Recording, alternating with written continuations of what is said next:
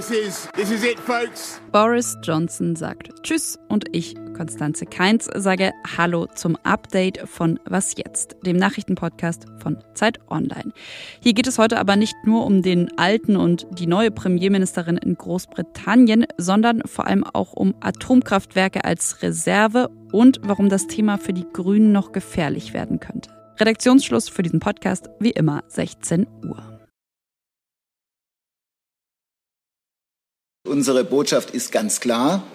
Es ist sinnvoll und notwendig, alle Möglichkeiten zur Erhöhung der Stromerzeugung und der Transportkapazitäten zu nutzen. Alle Möglichkeiten der Stromerzeugung. Das bedeutet auch Atomkraft. Diese Botschaft hatten die Stromnetzbetreiber, als sie gestern das Ergebnis eines Stresstests verkündeten. Ein Test, für den sie im Auftrag der Politik errechnet hatten, ob der Strom im Winter reicht. Ja, das Ergebnis des Tests also, möglicherweise reicht der Strom nicht, jedenfalls in wenigen besonders schwerwiegenden Szenarien reicht er nicht. Die Empfehlung der Netzbetreiber ist deshalb auch, ich habe es gerade ja schon angesprochen, die drei in Deutschland verbliebenen Atomkraftwerke weiter zu betreiben. Bundeswirtschaftsminister Robert Habeck, der hat während dieser Pressekonferenz zwar zugehört, der hat auch genickt, aber gesagt, für Deutschland ist der Einsparanteil so gering, dass die Abwägung, eine Hochrisikotechnologie für eine geringe Menge 0,9 Prozent des äh, Gasverbrauchs in Deutschland zu reduzieren, meiner Ansicht nach nicht verhältnismäßig wäre. 0,09. Sein Vorschlag ist es, nur im Notfall auf zwei von drei Atomkraftwerken zurückzugreifen. Und darüber will ich sprechen mit Robert Pausch aus dem Politikressort der Zeit. Hallo Robert. Hallo Konstanze. Jetzt sollen also nur im Notfall ISA 2 in Bayern und Neckar-Westheim 2 in Baden-Württemberg ab Anfang Januar wieder hochfahren. Und genau, für das AKW Emsland ist im Dezember auf jeden Fall Schluss. Man kann also sagen, Habeck setzt nicht das um, was die Netzbetreiber gefordert haben oder vorgeschlagen haben. Warum nicht? Also in der Tat gibt es da einen Widerspruch. Das liegt insbesondere daran, dass die grüne Fraktion sich gegen diesen sogenannten Streckbetrieb gesperrt hat. Also da gab es große Widerstände in der Bundestagsfraktion. Die Fraktionsspitze hat das blockiert und dann gab es diese Einigung auf den sogenannten Plan der Notfallreserve. Ist denn so ein AKW einfach mal so eben an- und abschaltbar, also überspitzt gesagt? Das scheint nicht so ganz leicht zu sein. Also Habeck spricht da von ungefähr einer Woche, die es braucht, um das hochzufahren, so ein AKW. Ähm, also auf kurzfristige Engpässe kann man damit nicht reagieren. Aber so ist die Argumentation, wenn man merkt, die Lage spitzt sich zu, dann könnte man diese beiden AKW wieder in Betrieb nehmen. Jetzt hat ja trotzdem die Union unter anderem, aber auch von der FDP gab es Kritik gesagt, es sei absurd und verantwortungslos in der aktuellen Situation eben nicht alle Kapazitäten, sprich auch alle drei Atomkraftwerke zu nutzen. Wie siehst du das? Absurd und verantwortungslos ist, glaube ich, alles etwas hochgegriffen. Was man ja im Stresstest sieht, ist, dass die AKW einen relativ geringen Beitrag leisten können. Es gäbe trotzdem gute Gründe, wenn man dem Stresstest folgt, sie weiter laufen zu lassen. Man will die Grünen dort treiben. Das gelingt auch sehr gut, muss man sagen. Aber rhetorisch schießt da auch einiges übers Ziel hinaus.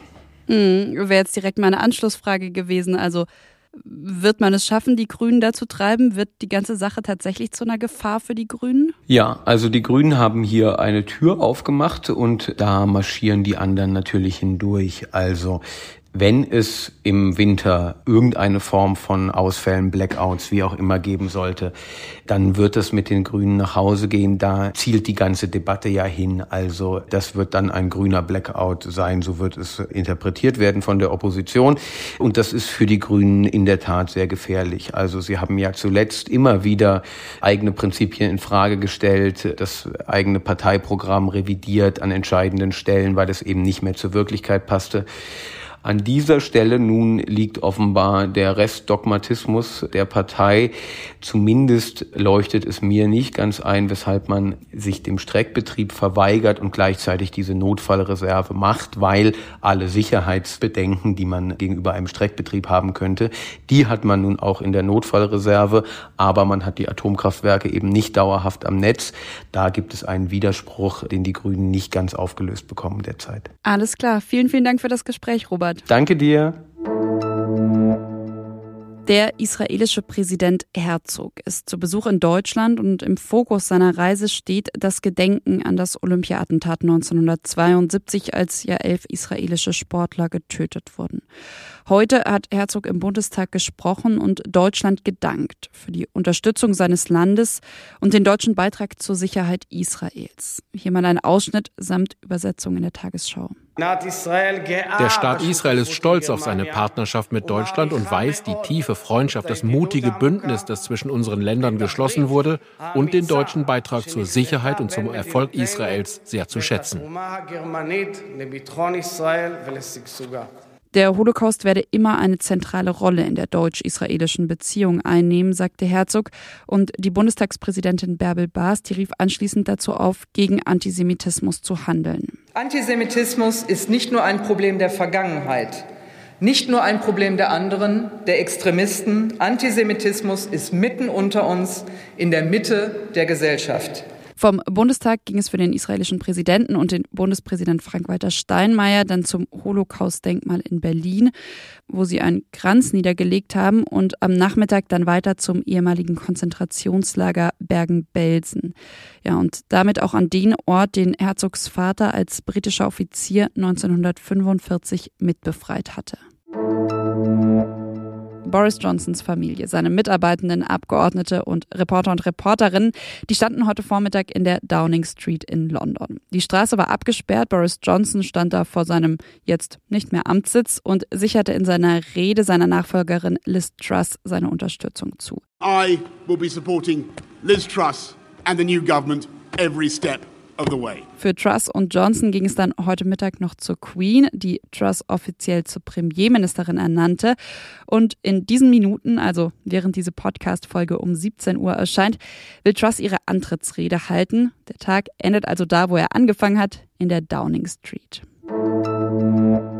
Das Update von Was jetzt wird seinem Namen heute mal ganz gerecht und greift nochmal ein Thema aus der heutigen Frühsendung auf und aktualisiert das. Thema Lufthansa-Streik. Eigentlich wollten die Pilotinnen und Piloten am Mittwoch und Donnerstag ja nicht fliegen. In letzter Sekunde haben sich die Lufthansa und die Gewerkschaft Cockpit nun aber doch geeinigt. Es gibt einen Deal, hieß es von der Gewerkschaft. Details dazu, die gibt es aber Stand jetzt noch nicht. Was noch? Unabhängig vom Geschlecht der Eltern. Unabhängig davon, ob es leibliche oder Adoptiveltern sind, haben Mütter und Väter von Neugeborenen in Finnland nun das gleiche Recht auf Elternzeit. Mit dieser Reform will die finnische Regierung mehr Gleichberechtigung schaffen. Beide Elternteile bekommen jeweils 160 Tage Elternzeit. Bis zu 63 Tage dürfen sie dann an den oder die andere abgeben. Bisher war es so geregelt, dass Mütter sieben Monate und Väter aber eben nur zwei Monate Elternzeit hatten. Und das war's von Was jetzt am Dienstagnachmittag. Morgen früh hören Sie an dieser Stelle meine Kollegin Elise Landcheck und es geht um ein Urteil gegen den russischen Journalismus. Es geht um 22 Jahre Haft für den Journalisten Ivan Safronov. Ich, Konstanze Keins, sage damit Tschüss, wünsche Ihnen einen schönen Nachmittag und einen gemütlichen Abend.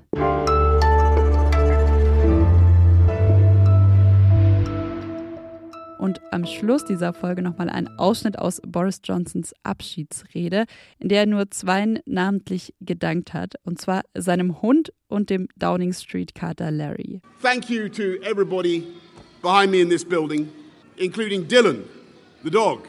And I just say to my party, if Dylan and Larry can put behind them their occasional difficulties, then so can the Conservative Party.